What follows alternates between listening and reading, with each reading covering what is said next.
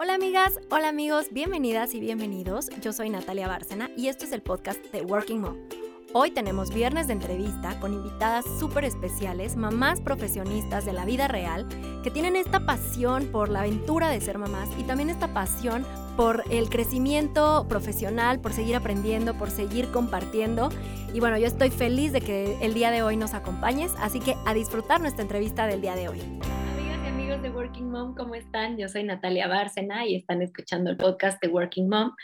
Y hoy estamos muy contentos. Estamos atacadas de risa y ni siquiera hemos empezado. Perdón.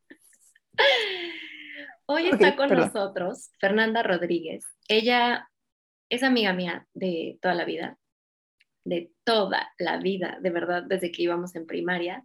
Es mamá, es maestra, eh, ha vivido en otros países, es podcaster, que eso es eh, algo muy padre porque es como una pasión y un hobby y esto que, que nos une y que nos vincula. Y hoy estamos aquí porque queremos hacer un, episodio diferente, fuera de lo, de lo común y vamos a platicar. Bueno, primero Fer nos va a platicar un poquito de ella para que también la conozcan y nos va a decir en dónde encontrarla para que corran a seguirla a su podcast y a su Instagram porque la verdad es súper, súper, súper interesante. De hecho, yo ahorita justo esperándote, ¿no? Mientras te conectabas, sí. estaba escuchando de, de, tu último episodio de los milagros, que después te voy, a, te voy a preguntar varias cositas ahí que tengo dudas. Por este, supuesto. Eh, y bueno, pues ya, te dejo la palabra, Fer, preséntate, cuéntanos todo de ti y después nos vamos con este tema que es las tres cosas más difíciles y las tres cosas más gratificantes de la maternidad, mm. según Fernanda y Natalia. Totalmente, según nosotras. Según nosotras. Va. Voy yo. Ok. Ay, ¿quién es Fernanda? Fíjate que hace poquito estaba yo pensando, cuando, cuando me dijiste que, que iba a estar en tu podcast, dije, es que, ¿qué voy a decir? Porque eh, todas las invitadas, yo también escucho muchísimo, todos tus podcasts son buenísimos. Y entonces dije, ah, no, o sea, es que no tengo así como el doctorado, no, tengo la maestría, por favor, ¿qué voy a decir? Y, y entonces mm, me di cuenta que siempre me he puesto en esos momentos en donde tengo que ser yo, en donde tengo que valorarme por lo que he logrado con o sin una maestría o con o sin un doctorado, ¿no? Entonces, a ver, les voy a contar rapidísimo, así. Eh, terminé, terminé preparatoria y dije, wow, sí, enfermería, no fue enfermería. Y entonces después dije, bueno, no, psicología, sí, psicología. Entonces me metí a psicología. Y entonces yo siempre he sido como, tengo como un, uh, un alma rebelde y entonces voy en contra de muchas cosas establecidas. y entonces, pues la psicología es un establecimiento de muchas teorías y muy... Uh, para mí que yo decía, no, es que no puedo estudiar esto, tiene que haber otra cosa más. Y entonces, en ese momento, yo tengo una hija, una hija. Ajá. Que tengo va a cumplir 12 años. Que va a cumplir 12 años, exactamente. Entonces llega esta personita a cambiarme todo mi universo, todo mi mundo.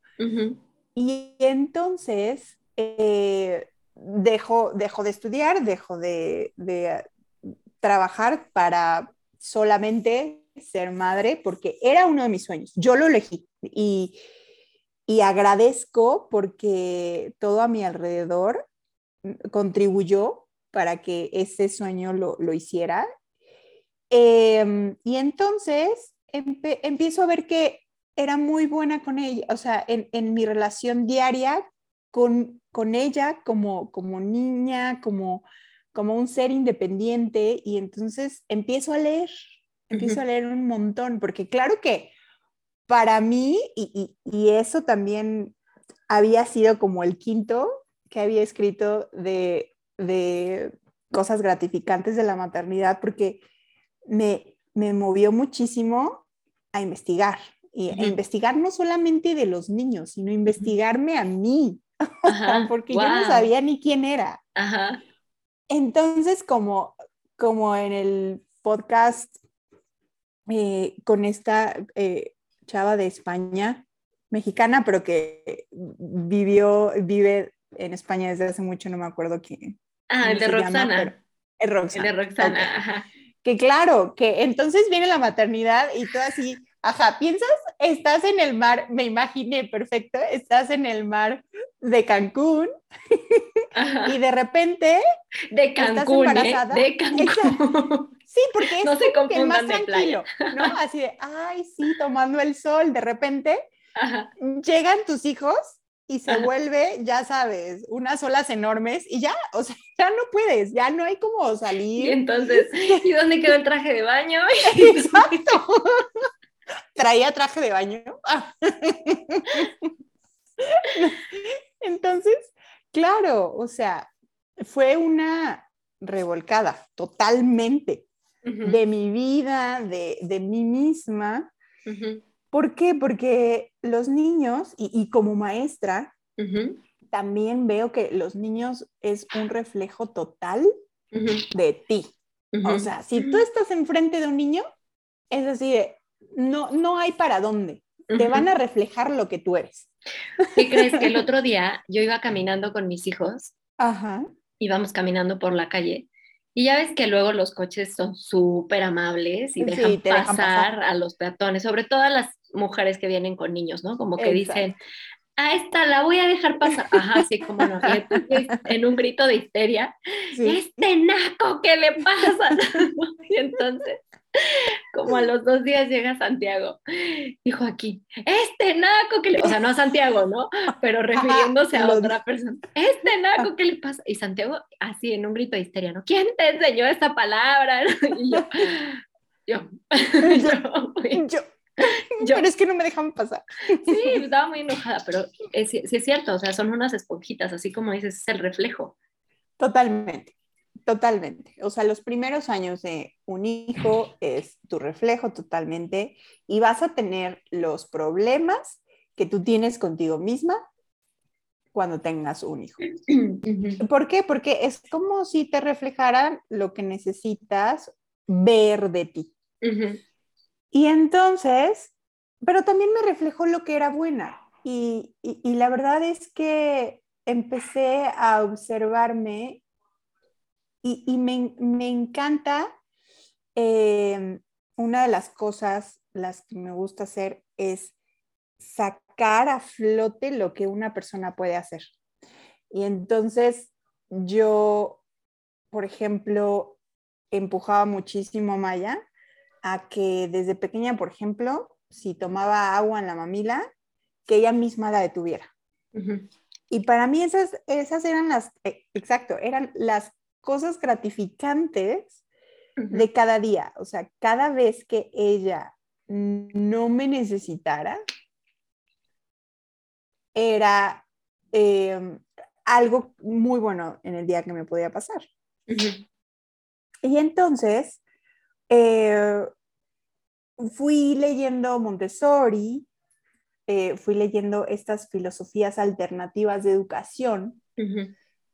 Me topé con una, pues, una cantidad de personas que estaban en este camino de la educación alternativa. y, y, pues nada, empecé a estudiar Montessori. Mm, después encontré otras, otras corrientes, pero bueno, Montessori fue la que me cambió. ¿no? Y entonces decidí este, estudiar pedagogía. Eh, de entre, entre estudiar y después empecé a trabajar, me certifiqué eh, como teacher, em, me empecé a, a dar clases y me encantó. Fue lo que hice por nueve años. Eh, soy docente, me encantó, es una de las cosas que me encanta Eh, de hecho, ya no, ya no estoy en salón de clases, pero hace poquito me encantó porque en Instagram de repente veo un mensaje de alguien que no era mi amigo, mi amiga, ¿no? Y entonces, este, Miss, ¿cómo estás? Soy mamá de, bla, bla, bla. Le dio clases hace dos años en la escuela, ¿no? Y yo, ay, sí, ¿cómo están? Mucho gusto. Bien, es que sabe que estamos acá, este, los niños no están yendo a la escuela, pero, pero Vic se acuerda mucho de usted y entonces quiere que le dé clases. Entonces, le doy clases, por ejemplo, doy clases particulares a mis exalumnos, mis exalumnos perdón. y, y, y, son esos momentos en donde recuerdo que soy docente y soy maestra y, y me encanta. Ay, qué padre. Sí. Creo que tiene un significado muy trascendente, ¿no? O sea, muy trascendental. Sí. Eso que tú decías de poder sacar lo mejor de la gente. Me encanta. Es, y lo haces en tu podcast, o sea, ¿no? Gracias. Em, lo haces en tu podcast poniendo a, tus invitados eh, como, como en su mejor momento, ¿no? Como, sí, como, su mejor versión. Como su mejor versión, exacto. Y eso está padrísimo. Exactamente, exactamente. Y, es, es un ejercicio que me encantó desde, desde que lo, lo empecé a estudiar con los niños. Eh, por ejemplo, tenemos la idea de ver a los niños como personas que no saben. Y entonces personas en a las que les tienes que enseñar. Y cuando tú te acercas a un niño con la energía de, tú me vas a enseñar a mí lo que eres, en lugar de que yo, alguien externo, alguien extraño de 34 años, te vaya a enseñar quién eres tú. Casi 35. Casi 35. la energía de tu relación con el niño cambia. Entonces, la verdad es que fui, me fue muy bien siendo maestra. La verdad es que mis alumnos todavía me quieren. Eh, siempre, siempre nos saludamos en Instagram, pero se acabó esa etapa porque justamente quería algo más. Siempre como que estoy buscando algo más. Y, y ahora eh, también estoy en esto de buscar lo mejor que puedan dar ciertas personas, pero ahora adultos. Entonces son esos, esas personas a las que asisto, eh, doy sesiones también de una, unas herramientas que se llaman barras y aparte hago mi podcast. ¿Por qué? Porque creo que todos los, las personas que conozco son súper interesantes y, y pueden dar un granito de arena y pueden hacer un cambio, aunque sea pequeño, a quien los escuche hablar sí, de lo me encanta, Me encanta, me encanta escuchar porque sí es cierto, o sea, te aportan algo, ¿no? Siempre, siempre, hay algo, algo que te quedas. Totalmente, es que si nos acercáramos a las personas, siempre preguntándonos en lo que podemos aprender, o de lo que nos pueden contribuir y lo que nosotros podemos contribuir en su vida, otra cosa sería. Otra cosa sería. Así, hasta la cajera, ¿no? Pues algo, o sea, ah, ¿qué, me, puede, qué, me puede sumar? Y yo a ah, ella. Pues que, y yo a ella, por supuesto. Y a lo mejor es una sonrisa, a lo mejor es un gracias. ¿Qué tal si es un gracias? Y entonces yo me quejaba mucho de que pues en las redes y eh, en todo esto de, mm, pues la tecnología y, y, que todo se volvió automático y robotizado, sí me quejaba, pero no hacía nada. Entonces dije, ¿sabes qué? En lugar de quejarme, voy a hacer algo y voy a poner así, ahí, en toda esa información en todos esos algoritmos va a haber algo que yo haya puesto. ¡Ay, qué padre! Como un árbol. increíble. Entre todos esos. Oye, está increíble eso. Ahora dinos, por favor, en dónde te podemos encontrar, en dónde te podemos escuchar y si queremos una sesión o si queremos saber más de barras. Sí. ¿Dónde te encontramos? Gracias. Eh, pues en mis redes sociales estoy en Instagram, podcast Ahí me pueden encontrar. Facebook también. Em, si quieren, Natalia también les puede dar mi número. Ahí estoy. Perfecto, muy bien. Pues qué padre, qué padre que podamos compartir y qué padre que, estemos en esto, porque la verdad es muy emocionante. Este, este, este, hobby que para mí es así como, la verdad es que es como liberación, o sea, es un momento de, decir, ¿cómo es la perspectiva de vida de otras personas y, cómo puedo ah, no cambiar mi perspectiva de vida por completo, pero sí cómo puedo entender otras formas de ver la vida, ¿no? Por supuesto. Y es que, y, es que entendiéndolo, puedes enriquecer las tuyas. Sí, definitivamente. En eso tienes toda, toda la razón. Creciendo. O sea, no cambiarlas completamente porque a lo mejor no vas a ser igual a la otra persona, pero te enriquecen. En, De alguna. O sea, a lo mejor una palabra. Algo dices. Yo nunca había visto esta, este lado, ¿no? O no sabía que existía ese, ese lado. Y sí, sí es cierto, te enriqueces muchísimo. Así es. Pues así, así, lo, así lo estamos viendo, ah, queridos amigos y amigas de Working Mom. Tienen aquí hoy en este episodio a dos amigas de infancia, mamás, trabajadoras, eh, podcasters. Totalmente. Y vamos a pasar entonces al tema que traemos preparado porque nos sentamos a escribir y a pensar y queremos que ustedes también, si son mamás, obviamente han pasado por esto y si no, pues ya nos platicarán qué otras cosas han pasado, pero vamos a platicar de las tres cosas más difíciles, más difíciles que nos han pasado como mamás este, trabajadoras, este, profesionistas y tres cosas que son súper gratificantes o de muchísima satisfacción en este loco mundo de la maternidad. Entonces, nos vamos una y una, ¿te late? Me late. Vas, tu primera cosa. Yo primera. Tu primera experiencia difícil. Fue desde que me enteré que estaba embarazada. y ahí empezó todo. y ahí empezó todo.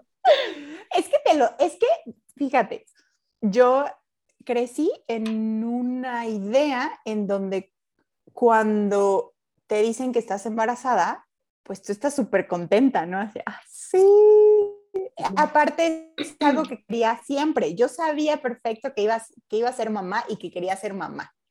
Y mamá joven, o sea. Pero cuando me lo dijeron a mis 23, fue así de, no, esto tiene que ser feliz. Tengo que, o sea, ¿qué, está pasando? Y entonces, por supuesto, que me cayeron los, los 20, los juicios de que no era un momento perfecto. ¿Por qué? Porque pues yo estaba estudiando, porque no estaba casada, porque este, no tenía un futuro económico súper claro. Entonces, pues sí, no, no, no, espérate, no tengo todo controlado para que llegue un ser a mi mundo y lo tenga que, pues que, que, tenga que, que responsabilizarme de, él. exacto. ¿no? Y entonces todos los juicios se vinieron, que es algo que, que ahorita veo y, y eran juicios, perdí mi tiempo, ¿sabes? pierdes el tiempo pensando en los juicios de, pues tan baratos, ¿no? Que en realidad no importan porque ya, o sea, el regalo estaba. Y fue muy difícil, fue difícil saber que, estaba, que estaba embarazada y que no había nada cierto construido en mi realidad. Ese fue mi primer momento difícil. Sí, que, siempre había creído. Exacto, que siempre había creído. Claro, yo, ay, sí, no, esto tiene que ser súper amoroso y súper, porque te lo, te lo pintan así. En, en, mi realidad, en donde yo estaba, siempre me lo habían pintado como, ay, es que un hijo es una bendición. Que por supuesto que es una bendición, pero cuando estás ahí a los 23 años, mmm, no es 100%. Está un poco difícil. Exacto, que tratas, ¿no? Sí, es cierto, sí. Pues muy bien, muy bien con tu momento difícil. ¿Y qué tal? ¿El tuyo? Me, toca a mí. Fíjate que justo estuve pensando uno de los momentos más difíciles y, va como que cronológicamente después que el tuyo, porque para mí el momento difícil fue el parto. O sea, el parto dije, ¿qué es esto? no, porque nunca me dijeron que iba a doler tanto. Totalmente, sí. Es una cosa inexplicable, o sea, inexplicable. Con Julián estuvimos 15 horas de trabajo de parto, de, dolor, o sea. Exhaustivo. Exhaustivo, de dolor. Pero yo decía, bueno, es trabajo en equipo, porque claro que yo me fui a tomar mis cursos psicoprofilácticos y mis cursos de lactancia y mis cursos, ya sabes, de todo. Porque justo como tú preparada. ¿no? Quería tener todo controlado. Yo tenía mi plan de parto, que minute by minute, qué va a pasar en el minuto uno, y que me maquillé, me pinté las uñas para ir al hospital. Cuando llegué, la doctora me dice, ¿por qué vienes maquillada? Y yo, pues porque terminando el parto, obvio, me voy a tomar una foto con mi bebé. Ajá, sí, ok, ahí me avisas. Necesito que le despinten las uñas a esta señora, por favor. Y yo, ¡no! ¿No? Y entonces, así como tú dices, te cae el 20 de que, pues no, a ver, no, no era como, como yo lo iba a pensar. Después de 15 horas de, de dolor, de, de un anestesiólogo que me dijo que, exageraba, que no dolía, ¿no? Y yo así como preguntándole, ok, dime cuántos hijos has parido tú, o sea, para que me digas que, no, te, que no duele, ¿no? Y luego me acuerdo perfecto que llegó la doctora a revisarme y, este, y dijo, todavía falta un ratito. Y volvió a ver a Santiago y le dijo, ¿ya desayunaste? Y Santiago no, no he desayunado. Claro, pues estábamos en el hospital desde las 11 de la noche y ya eran como las 10 de la mañana y no habíamos ni, cenado ni nada, ¿no? Pero entonces hasta le dijo a Santiago, vete a comer algo porque es muy impactante el momento del parto y te puedes desmayar. Entonces Santiago se fue a desayunar. si me está escuchando allá arriba me va a matar por contar esta historia. y entonces se va a desayunar. Ajá. Y, este, y en eso vuelve a venir la doctora a revisarme y me dice, ya nos vamos. Y yo, pero Santiago lo acaban de mandar a desayunar, ¿no? Y entonces este, me dice, pues ya, que te alcance allá abajo, porque me alcance, ¿cómo le aviso? ¿Qué? ¿Alguien? No, o sea, yo desesperada. Claro. Y entonces me metieron a la sala esa donde te ponen la, oh, la anestesia. y yo, ¿y Santiago dónde está?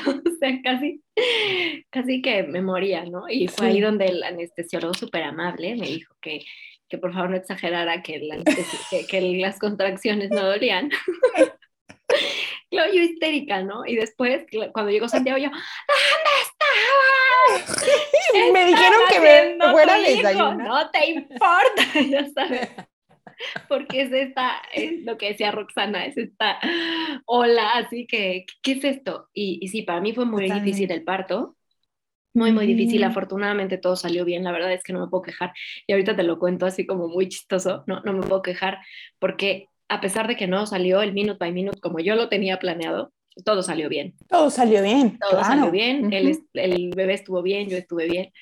Y, y, y nos fuimos al otro día este, del hospital. O sea, todo bien. Y con Joaquín, fue muy parecido, fue muy chistoso porque como que mis dos embarazos y mis dos partos fueron muy, muy, muy parecidos, o sea, de verdad fue como de yabu, hazte cuenta.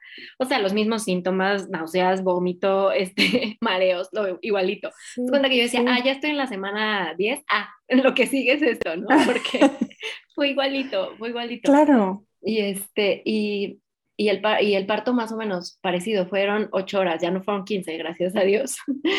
Pero ya en el segundo dije, bueno, ya sé a lo que voy, o sea, ah. y ya estuve como más mentalizada. Y la verdad fue mucho más llevadero. Pero sí fue para mí súper, súper difícil. El, el, parto fue como un shock, o sea, sí fue un shock. Y el momento justo después del parto, me acuerdo perfecto que ya, digo, ese es otro tema que a lo mejor tocaremos con, este, con más calma y más detallado. Pero me acuerdo que una amiga me dijo, checa lo que me dijo. Me dijo, tu panza te va a quedar como una lengua. ser así, no te espantes, ¿no? Y entonces entro yo al baño y sí, efectivamente, ¿no? Pero pues es que eso nadie te lo dice, o sea, sí es un shock, es un shock. Claro. Y todo lo que viene, como tú dices, o sea, a lo mejor tú viviste el tema de los juicios en otro, en otro, en otra situación, ¿no? Pero a todas las mamás nos pasa que llegas a tu casa con tu bebé y, todo el mundo que te viene a visitar viene con mil juicios, ¿no?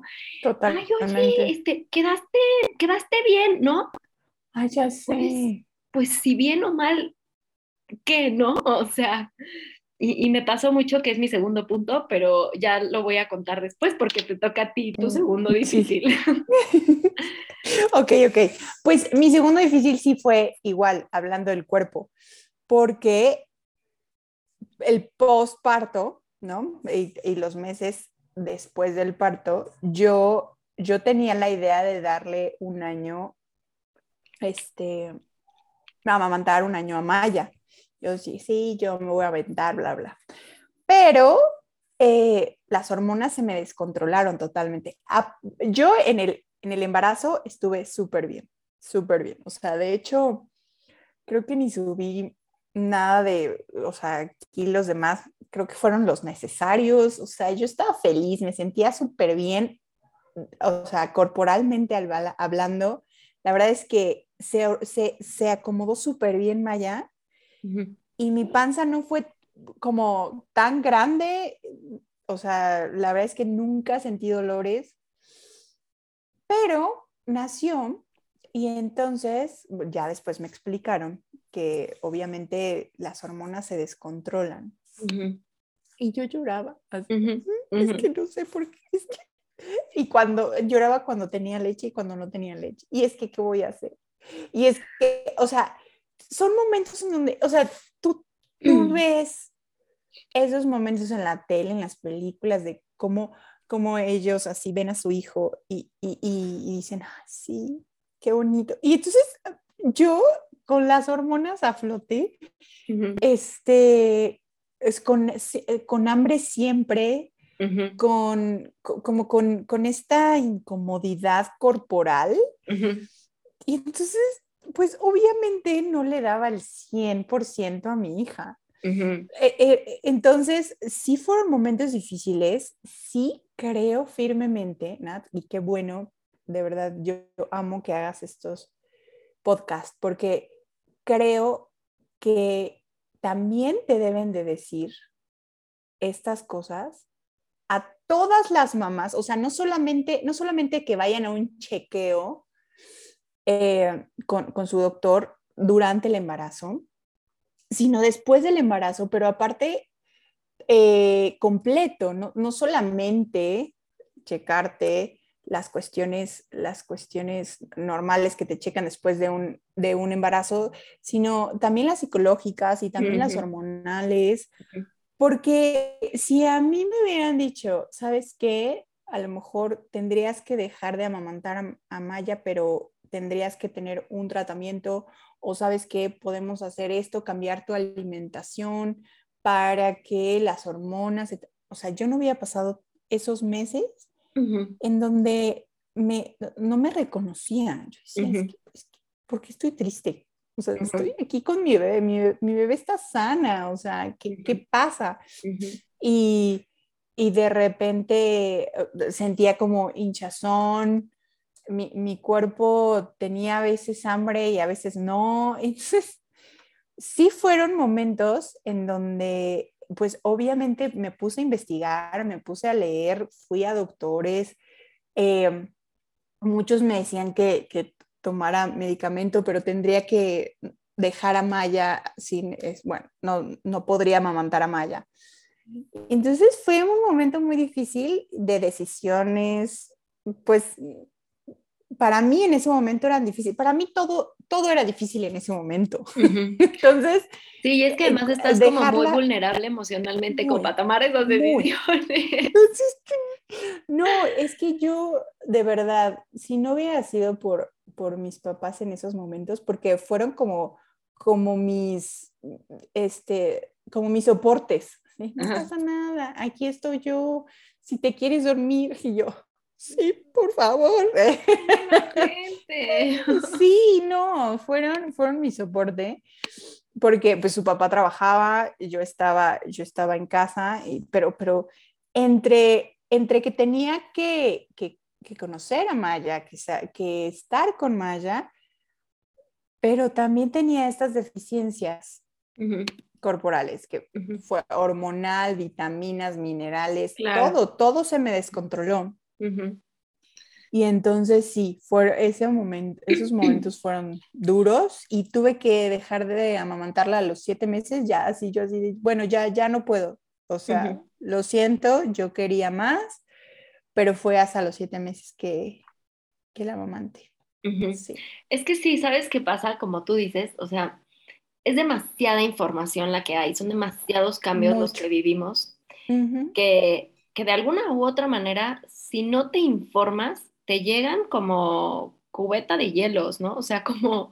Sí es. Porque estando informada es difícil, ahora sin información, ¿no? Yo creo que es un buen punto que, comentas, porque realmente ya hay información en muchos lados, o sea, ya encuentras asesoras de lactancia, ya encuentras este, eh, doctores o ginecólogos o, eh, parteros, lo que quieras, o sea, como de mil de mil corrientes, ¿no? O sea, de, mil alternativas. exacto. Entonces, creo que mientras más te informes y más te prepares, Así es. pues menos de bajada te agarra. No quiero decir que no te va a agarrar de bajada, ¿no? Porque aunque como yo que tomé mi curso psicoprofiláctico y, y la verdad me funcionó muchísimo, pues si no lo hubiera tomado, o sea, bueno, no sé qué hubiera pasado, ¿no? Pero, pero creo que hay, hay Totalmente. es para poder tomar las decisiones que necesitas tomar, necesitas estar informada. Entonces, es bueno que lo comentes. Y justo mi segundo punto tiene que ver con la lactancia. La verdad es que no me puedo quejar. Tuve una lactancia bastante, bastante buena. Te digo con los dos igual de Yabu y lo mismito pasó con los dos. A los dos este, les di, este, estuvimos con lactancia materna exclusiva seis meses. A los seis meses empezaron sus, ya sabes, alimentos complementarios, pero la lactancia la llevamos hasta los nueve meses por decisión, así que dijimos, bueno, ya, o sea, es el, es el momento. Pero los primeros días de lactancia es, es que es esto, o sea, de verdad no lo puedo entender. Y para mí fue muy difícil ese momento, porque personas muy cercanas a mí, personas de las que lo único que esperas es apoyo moral, ¿no? O sea, aquí estoy, eh, no, no, no, a ver, no, no sé si me explico, no, no que me cuidaran al bebé, no, ah, sino como, como estoy contigo, ¿sabes? Sé que es un momento, sé que es un momento crítico porque estás con mucha felicidad porque tienes a tu bebé en tus manos, pero al mismo tiempo eres una persona completamente distinta, o sea, totalmente. Y, y, no tienes ni idea lo que está pasando, o sea, porque por mucho que, que, que, lo hayas visto a lo mejor con una amiga o que lo hayas visto a lo mejor con una prima o algo, no, es lo mismo cuando ya lo vives, ¿no? Y entonces a mí la lactancia los primeros días me costó muchísimo trabajo, sobre todo con, con, Julián, que fue el primero, porque con Joaquín pues ya le sabía un poquito más. Pero Julián tenía muchísimo cólico. Entonces yo no sabía que era cólico, no sabía que era eso. Entonces el bebé lloraba todo el día, todo el día. Y entonces yo no sabía, ya sabes, si la leche, si es buena, si no es buena, se está llenando, no se está llenando, le doy fórmula, no le doy fórmula. O sea, pero al mismo tiempo traes este feeling, o bueno, yo, no sé las demás, pero yo traía el feeling de, no, lactancia, yo puedo con la lactancia. Y entonces, duro y dale, ¿no? Con la lactancia. Entonces me negaba a todos los comentarios que llegaban alrededor de mí de fórmula. Yo decía, no, no quiero, no quiero, no quiero, ni me lo comentes, o sea, no me lo pongas ni sobre la mesa. Ojo, no estoy diciendo que esté bien o mal, ¿eh? No, estoy hablando de mi experiencia. Cada mamá, cada familia toma la decisión que cree que es mejor para sus hijos pero una persona muy cercana a mí. Claro. Me acuerdo perfecto que un día llegó y me dijo, es que yo creo que tu leche no es buena. ¿Para qué sigues intentando? Ah. ¿No? No, y en esos momentos ya, sí. es, es como un, eres pésima, ya no lo intentes. Sí, fue horrible, horrible. Creo que fue mi momento más, no, no, más bajo, o sea, del, de la primera semana de posparto, luego te cuento los otros, ¿no? Pero, este, entonces a lo que voy En la segunda hay otro. En la segunda hay otro. a lo que voy es que eh, es complicado, ¿no? ¿Has visto este, este meme de, de eh, estar casado es complicado, este, ser soltero es complicado, elige tu, tu complicación, ¿no? O sea, estar, este, trabajar es complicado, no trabajar es complicado, elige, ¿no? Entonces, esto es un tema también, o sea. Claro. La lactancia es complicada, eh, desconozco el tema este, de, leche de fórmula porque yo se los di hasta los nueve meses, pero supongo que también tendrá sus complicaciones, ¿no? Como todo. Pues a lo mejor lo que tienes que pagar o prepararla, lavar mamilas, o sea, todo tiene su complicación. Pero el punto es que creo que, que las personas que tienes a tu alrededor, que son mamás o que acaban de ser mamás, apoyo moral, o sea, no hay más. ¿no? Apoyar en la decisión que tomen y sin juzgar, como tú decías hace ratito, y estar ahí para escuchar, para apapachar, creo que es lo, que se necesita. Ese en cuanto a mi segundo momento. Va, eh, va el, tercero tuyo. El tercero mío, híjole, fue hace poquito, hace dos años, y, fue el dejar ir. Eh, fue el dejar ir. ¿Por qué? porque fue una, una situación súper difícil, no, no, no va a contar como todo, todo el show, pero fue cuando mi, mi hija a los ocho años dejé de verla por un año, eh, por cuestiones, pues decisiones que eligen los adultos. Eh, entonces, eh, fue como, fue fue este, esta separación que nunca habías imaginado, ¿no? De no saber dónde estaba, de no saber con quién estaba, de no saber a qué hora dormía, de no saber quién estaba, qué estaba comiendo, ¿no? Eh, y fue el momento en donde también ella, con, con ese ser mi hija me, enseñó a confiar y a como a tener esa mm, confianza ciega de que podía estar bien, que todo lo que yo le había enseñado podría estarlo utilizando. Ay, Dios mío fue, fue muy difícil. Creo que em, siempre, fíjate, siempre como que la había educado y, como que empujado a ser siempre, pues, ella misma y, aparte utilizar las herramientas que les dan en, en, Montessori, que bueno, es la autonomía, ¿no?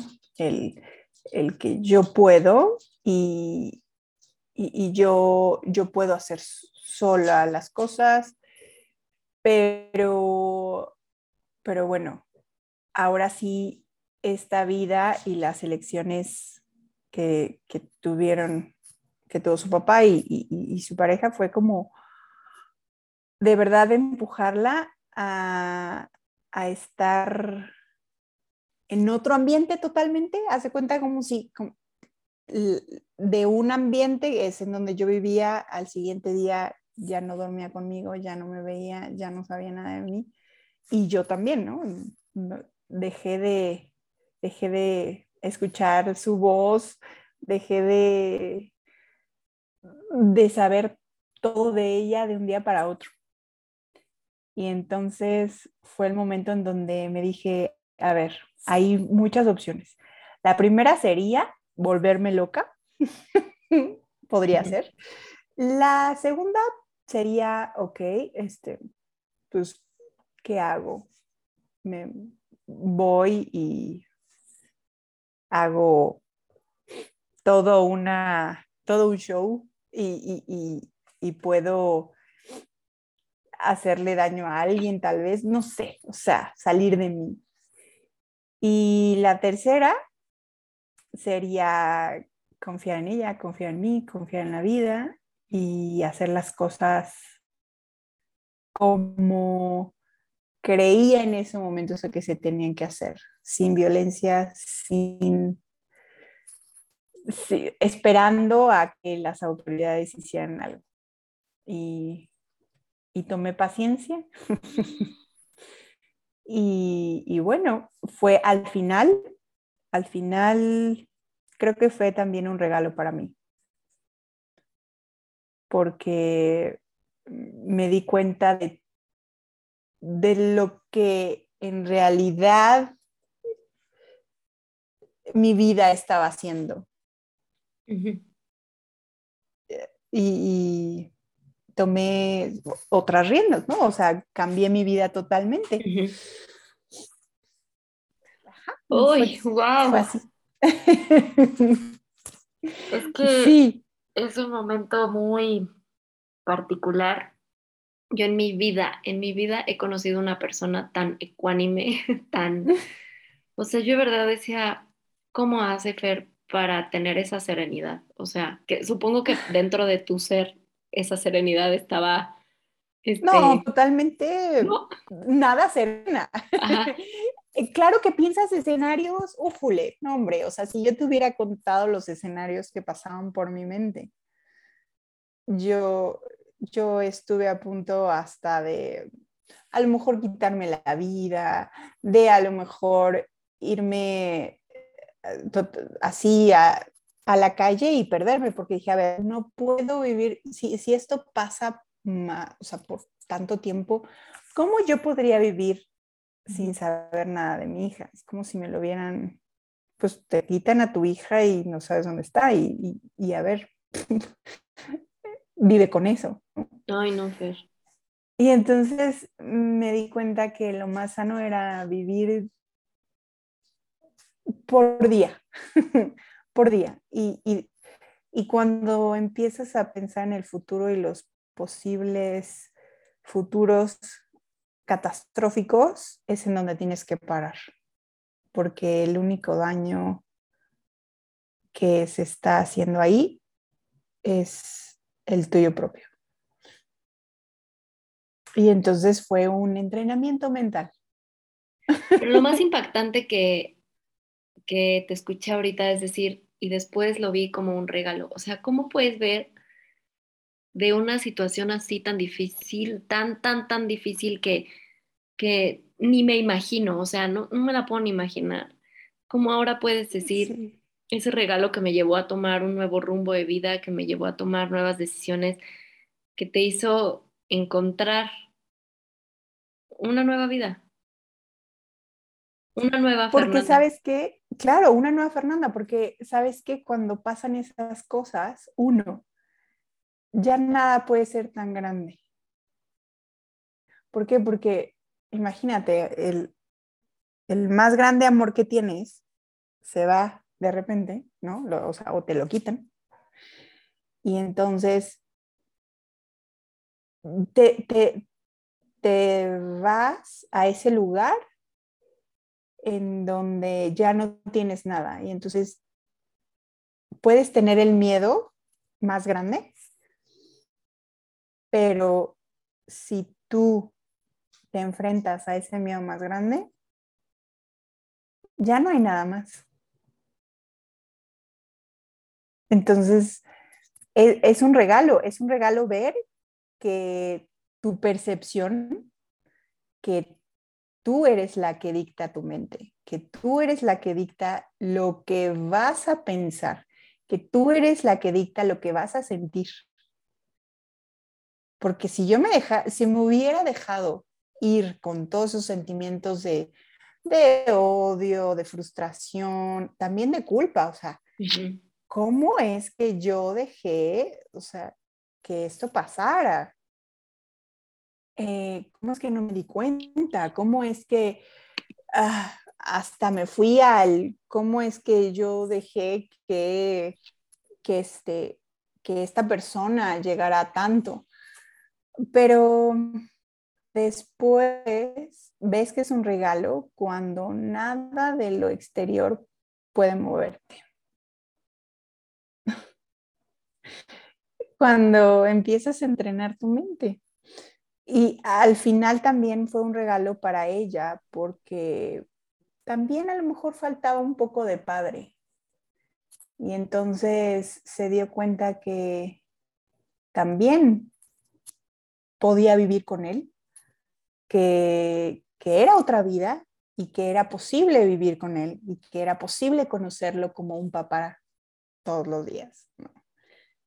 Y fue un regalo también para ella y ahora cuando, cuando, yo creo que cuando nos vemos ahora agradecemos nuestra existencia.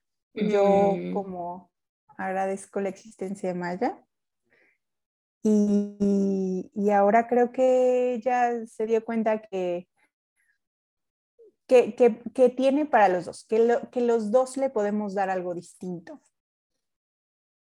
Y que no solamente, a lo mejor no solamente uno es importante. Y, y bueno, eso ahora es, esa va ligada ahorita a los cinco momentos más gratificantes. Muy bien. Ay, pues ya nos pusiste así a todos con, con la piel chinita en un momento de, de... Yo creo que todos nos llevamos la reflexión. Eso que acabas de decir ahorita, de agradezco su existencia y ella agradece la mía. O sea, yo no jamás había llegado a esa reflexión, jamás en toda mi, en toda mi maternidad. Claro que Ay, dices, ya los amo y aquí los apapaches y todo, pero eso de decir, agradezco su existencia y ellos agradecen la mía, es como una, no sé cómo decir, nos complementamos, o sea, fuimos uno mismo en un momento de la vida, ¿sabes? O Así sea, eso es. está muy cañón. Así es, sí, sí, sí.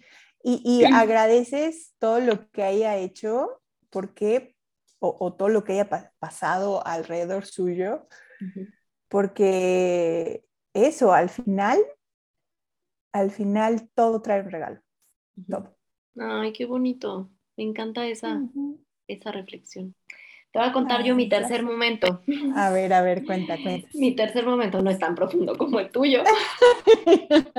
Definitivamente. No, qué bueno, qué bueno, exacto, no debes de, no- fíjate, otra reflexión súper padre, Eh, que, que no, no siempre tienes que aprender con momentos difíciles. Difíciles. Ujú. Eso también me dio esta experiencia, o sea, no debes de tener momentos difíciles para valer la pena o Ujú. para valer, ya sabes, traemos esta idea de, ay, sufriste mucho, entonces sabes mucho y entonces vales mucho. No, espérate, espérate, también la felicidad vale la pena y como dice Benedetti, o sea, también haz de cuenta, las cicatrices enseñan, pero también las caricias.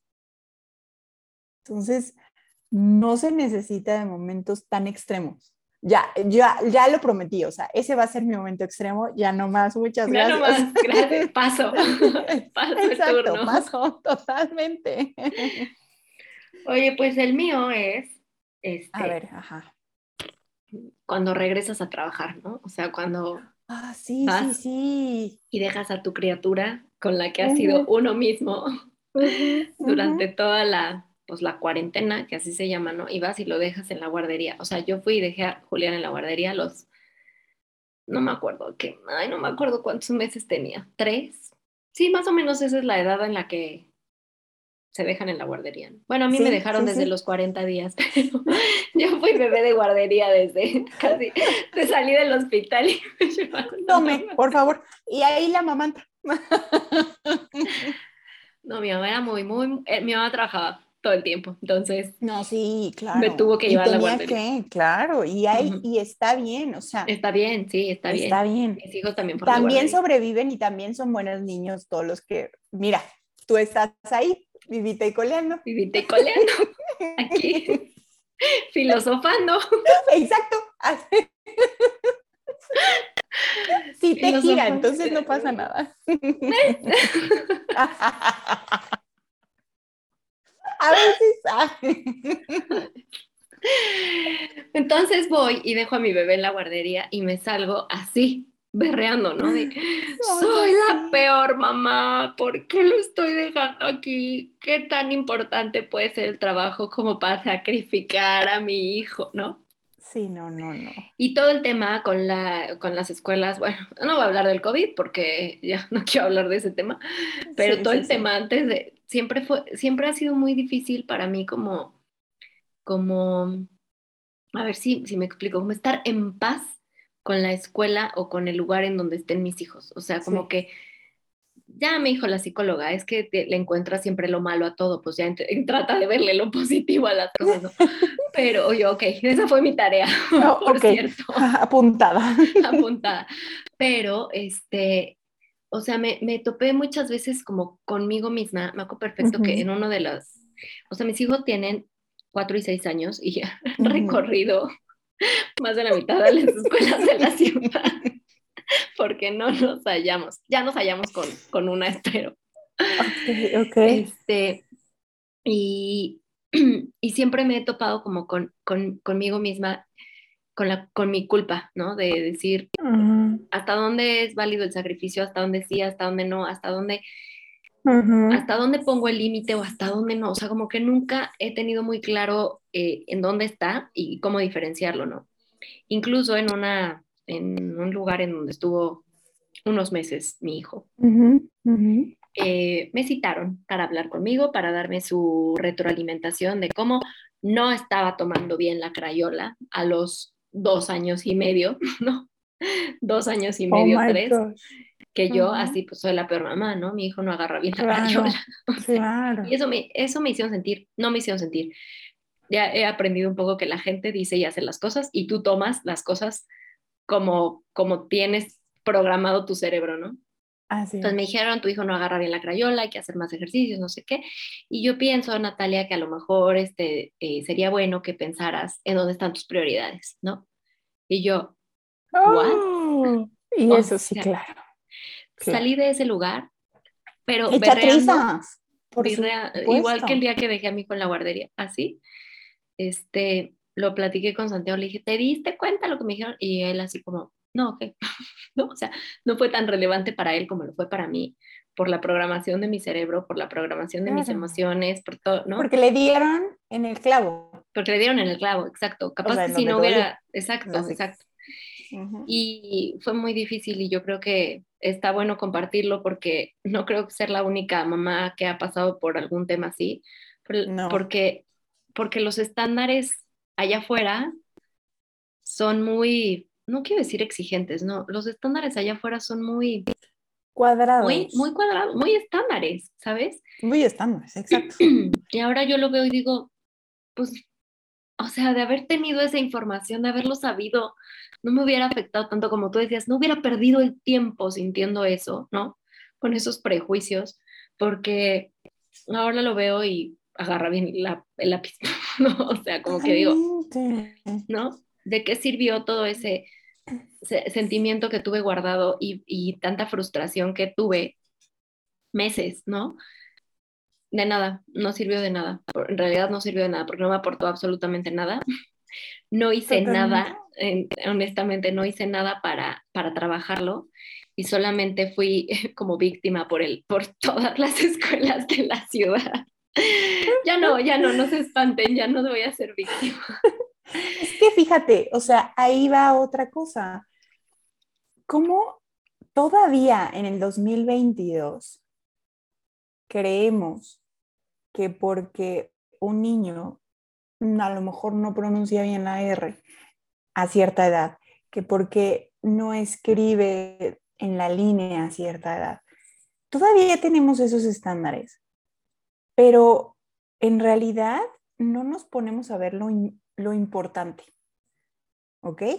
Lo importante que, ¿qué es? Ok, ese niño es feliz, ese niño hace preguntas, ese niño reflexiona,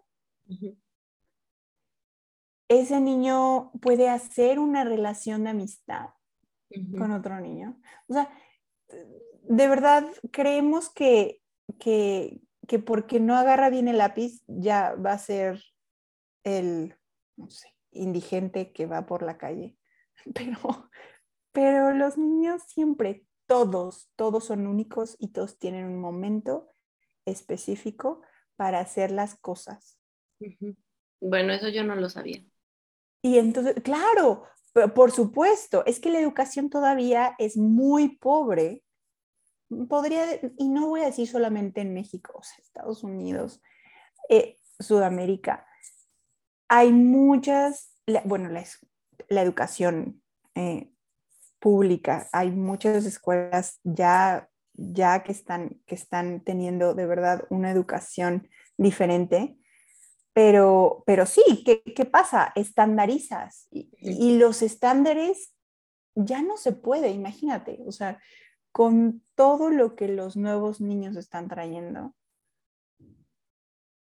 Y no son enfermedades, son otro tipo de comunicación con la realidad. Sí, están viviendo una realidad diferente. Imagínate, o sea, no podemos estandarizar, ya los estándares están pasados de moda. ¿Qué va a pasar? ¿Qué le funciona a ese niño? Solamente, esa es la pregunta. ¿Qué le funciona a ese niño? Ok, él va a aprender a tomar el lápiz a los tres. Va a haber niños que a, los dos años y medio ya quieran estar sumando. Perfecto. Ellos pueden. Va a haber otras cosas que van a, van a tener las dificultades para. Siempre, ¿no? Siempre. Y entonces, ¿qué pasa? Ok, e, es, es, un, me encanta porque en el salón de clases se hace una sinergia, ¿ok? Ah, sí, a mí se me dificulta esto. Ah, a mí eso yo soy buenísima en esto. Entonces, claro, así es la vida. claro, porque puedes aprender, un niño de cinco años ya puede estar eh, leyendo en tres idiomas, ¿no? Mientras que el otro es súper sociable y hace otras cosas y es el líder.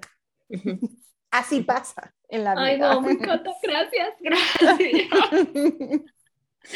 Es que sí, sí. Gracias. Pero bueno, también ese es uno de mis, esa es una de mis cosas. Algún día voy a tener mi escuela y algún día voy a... Bueno, y me dices para irnos para allá. por y, y, lo promocionamos aquí por todos lados para que todas se vayan para allá. sí.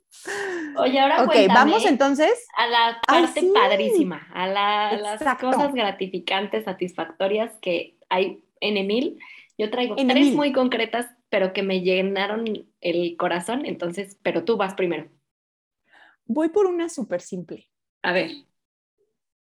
Em, yo, ah, yo tenía como esta idea de tener siempre a Maya como en comunicación con, con la tierra, o sea, con, la naturaleza.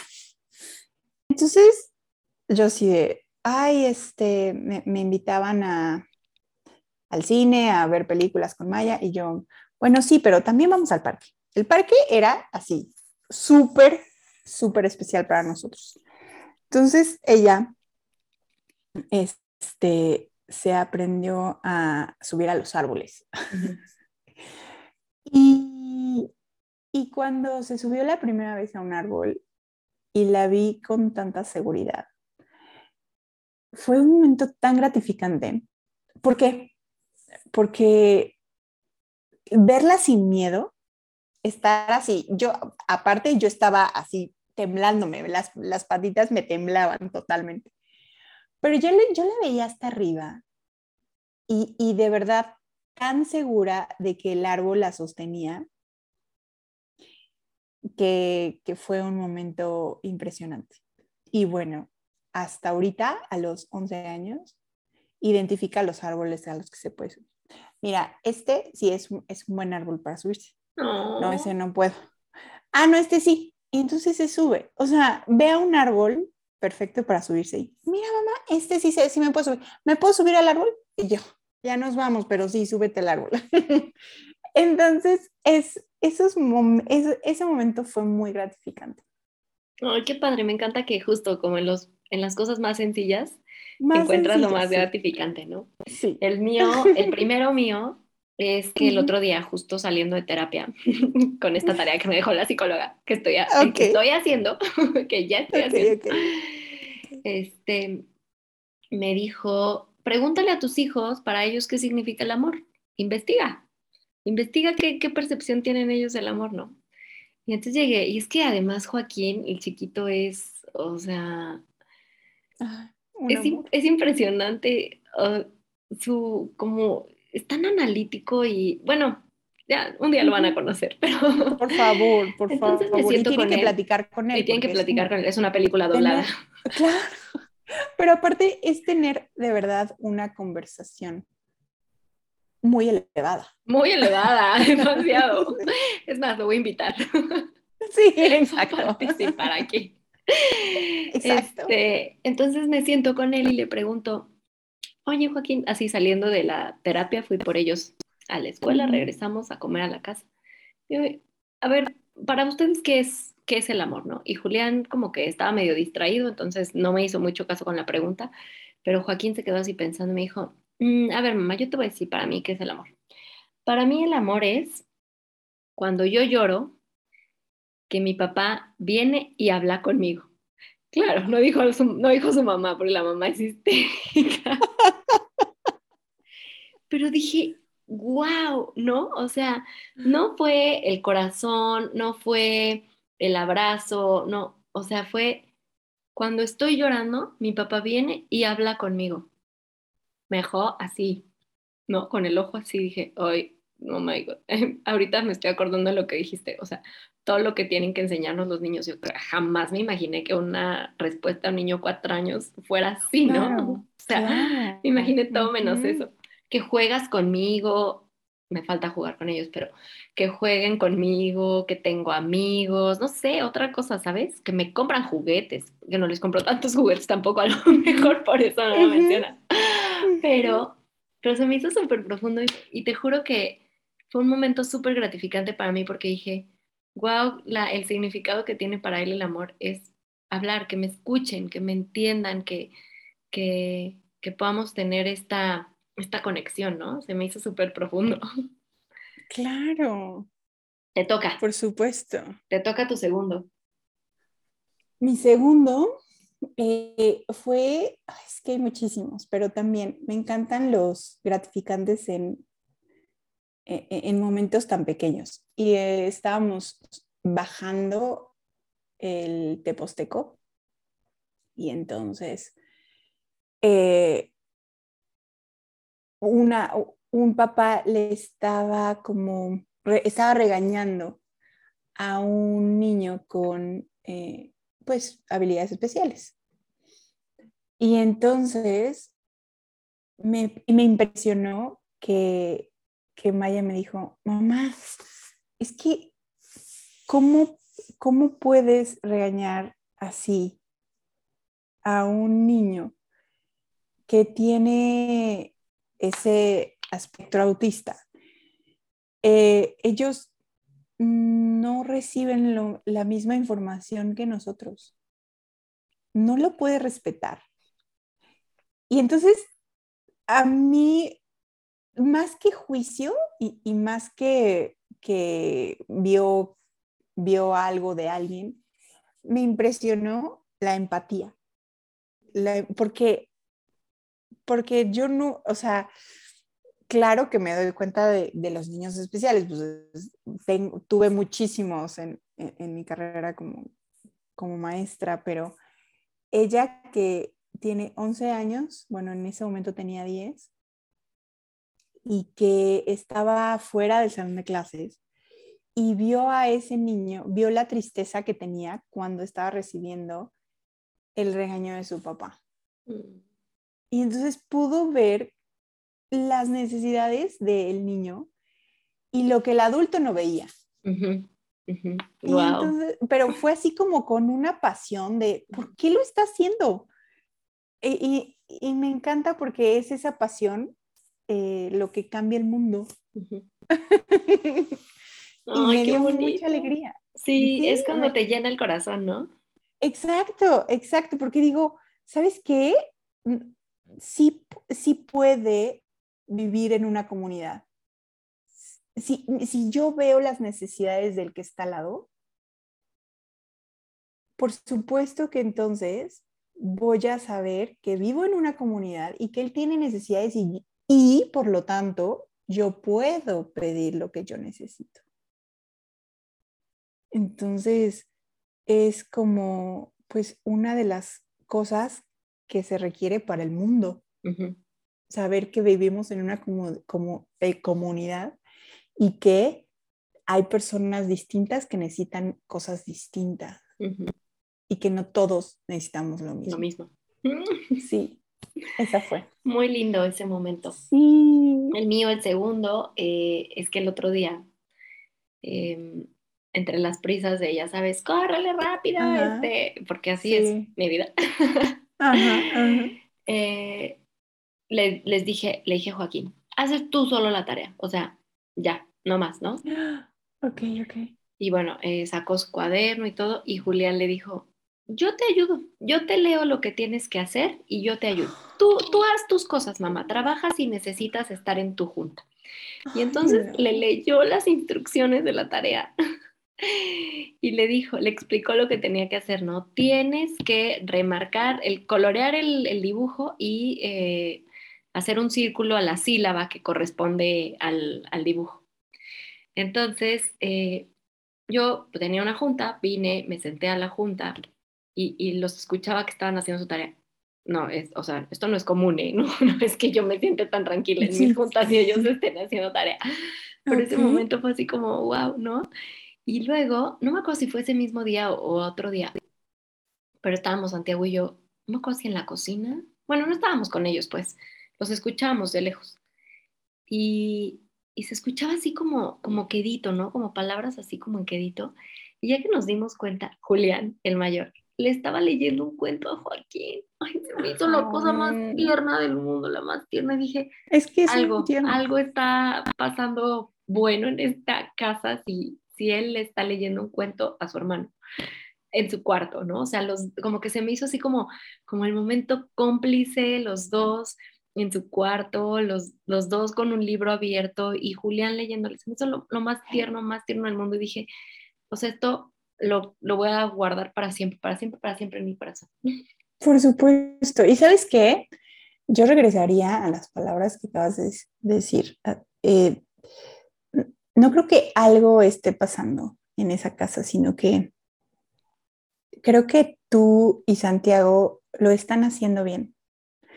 Creo que tendrías, sí, por más, ok, a todos los que nos están escuchando, Natalia me acaba de hacer una cara así de, ay, ajá, yo, por supuesto que no. Pero de verdad, debes de tomarte en serio lo que has hecho. Y siempre, siempre te lo digo, esos dos niños son el resultado de que ustedes dos están haciendo un buen trabajo. Que no es un trabajo como el que ustedes quisieran, porque ustedes quisieran la perfección, y todos, todos llevamos como la tipo de perfección, lo que, lo que tendríamos que ser. pero, pero cuando te das cuenta de esas cosas, porque eso es bondad.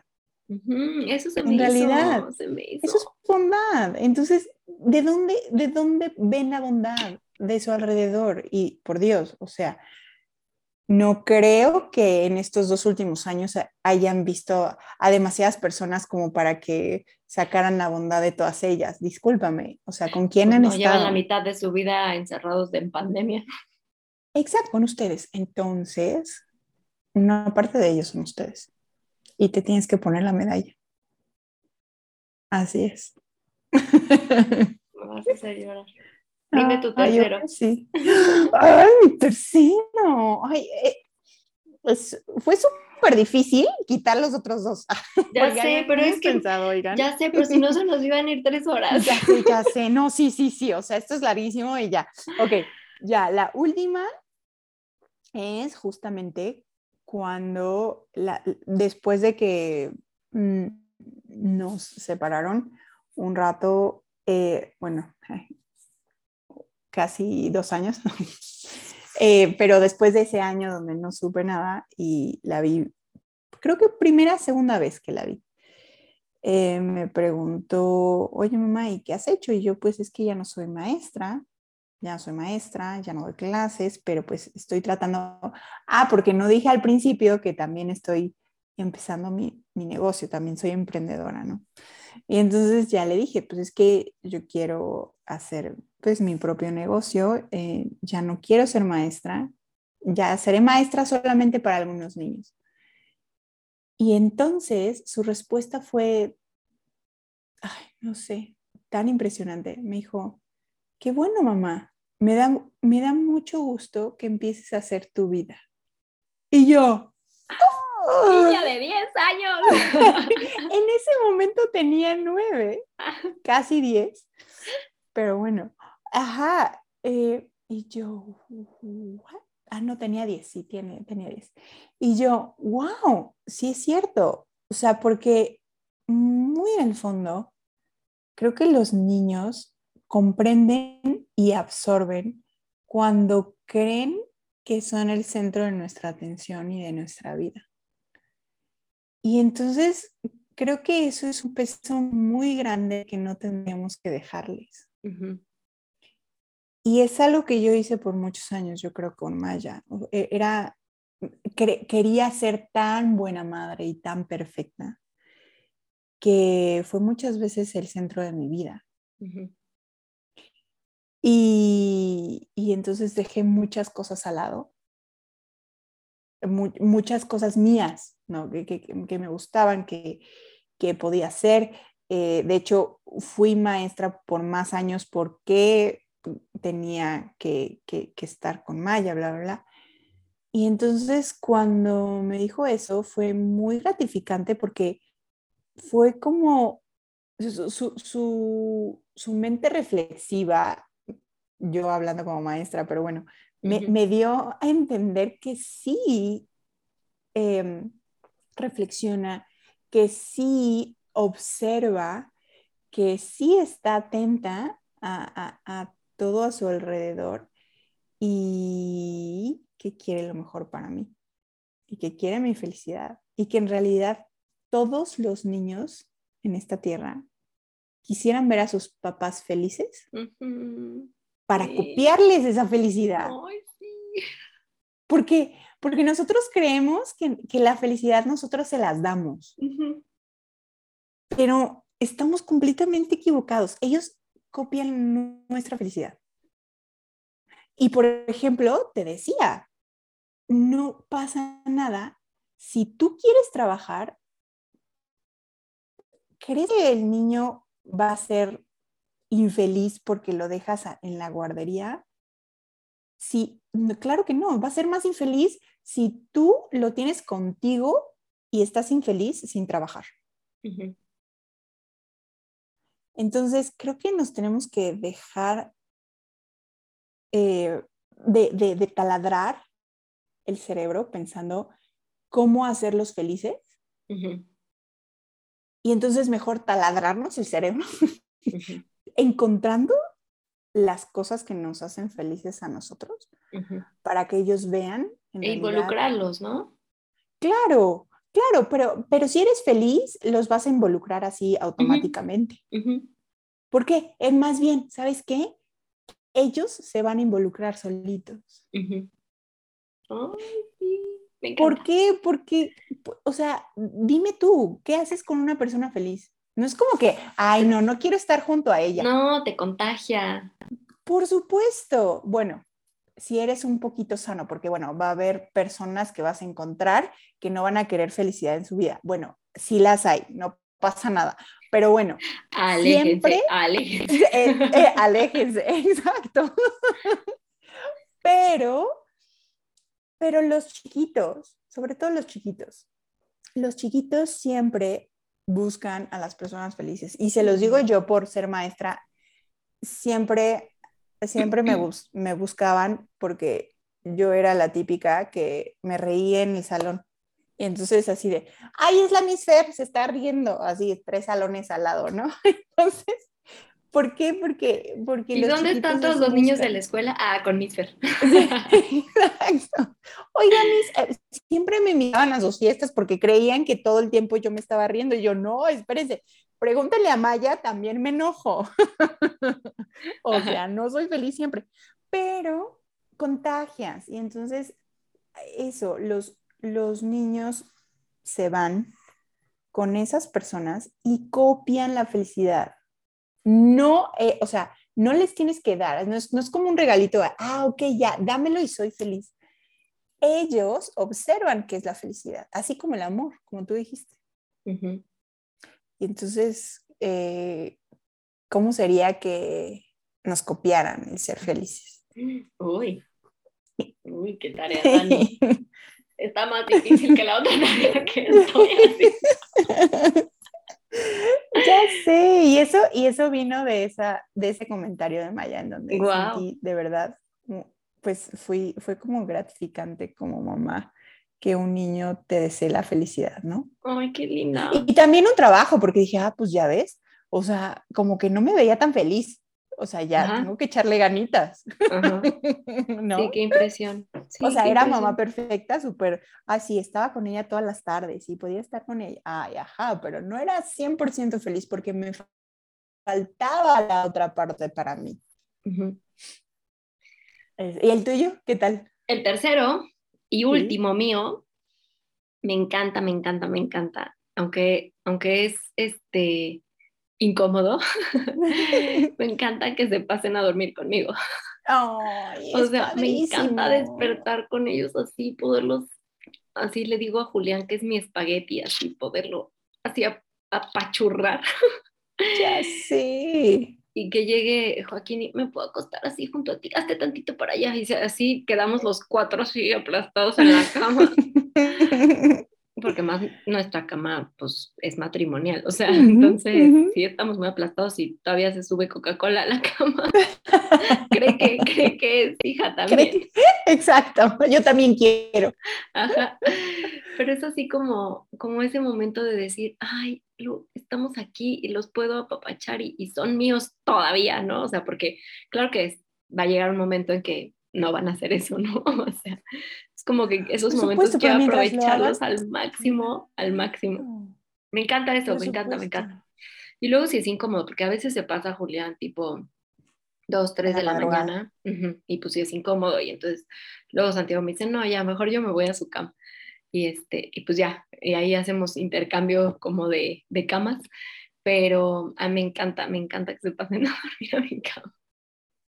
Em, ah, es de verdad, biológicamente es hasta natural y, y pues le dicen el colecho, ¿no? Que, que es dormir, aunque ya tengan cinco años, van a seguir queriendo estar contigo y es súper normal y aprovechalo. Yo lo, amaba.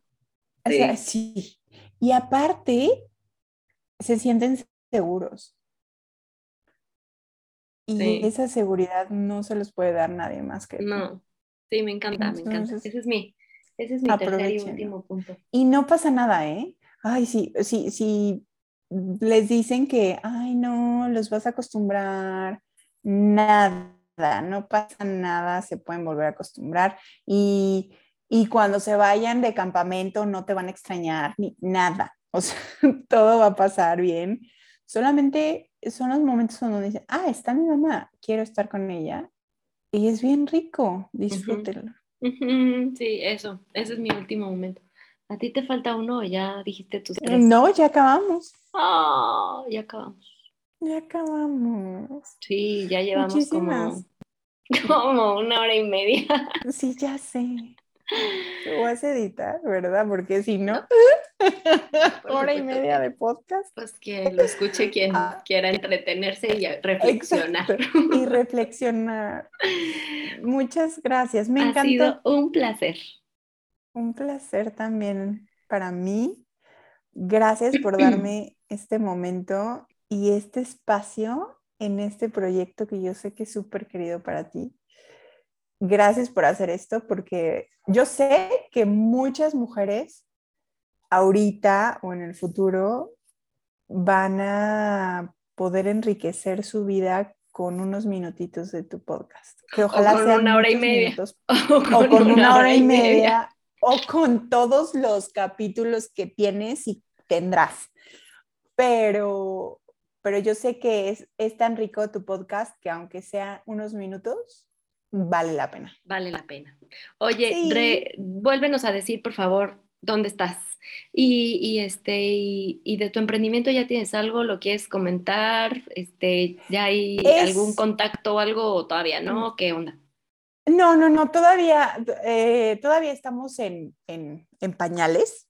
Em, es una empresa que estamos apenas construyendo y que son súper poquitos productos, súper poquitos clientes, pero, pero nada más es como un recordatorio de que, de que se puede, de que si eres mamá trabajadora, que si eres eh, una mamá que está en casa, la mamá, el tipo de mamá que seas, eh, tienes la posibilidad de empezar de cero, de crear otra cosa. No pasa nada si ocho o nueve años estuviste haciendo algo y de repente quieres cambiar. Eh, créeme que va a haber personas, va a haber eh, ocasiones, va a haber momentos perfectos para que puedas emprender y puedas hacer algo que de verdad te gusta y que de verdad te llene. Gracias. Ah, y me pueden encontrar en, pues, en mis redes sociales. Otra vez, otra vez. Instagram. En Instagram estoy como fernandarodríguez.ser. Eh, y también en Facebook estoy como Fernanda Rodríguez. Y en Spotify es Ser Podcast. Ser Podcast. Ok, perfecto, buenísimo. Pues ahí te estaremos escuchando también por allá. Y vamos a dejar que en los comentarios, por favor, cuéntenos cuáles son sus tres momentos difíciles y sus tres momentos más gratificantes. Por favor. Los queremos leer. Sí, los vamos a leer toditos y responder toditos. Sí, es más, si nos mandan un audio de hora y media, nos lo echamos. Exacto, por favor, por favor. Gracias, gracias, gracias, gracias por estar aquí. Gracias a ti. Gracias a ti. Gracias. amigas, gracias amigos por acompañarme en un episodio más. Yo soy Natalia Bárcena, esto es Working Mom y recuerden que me pueden encontrar en Instagram como arroba workingmom.2020. Espero encontrarlos en mi próximo episodio. Nos vemos.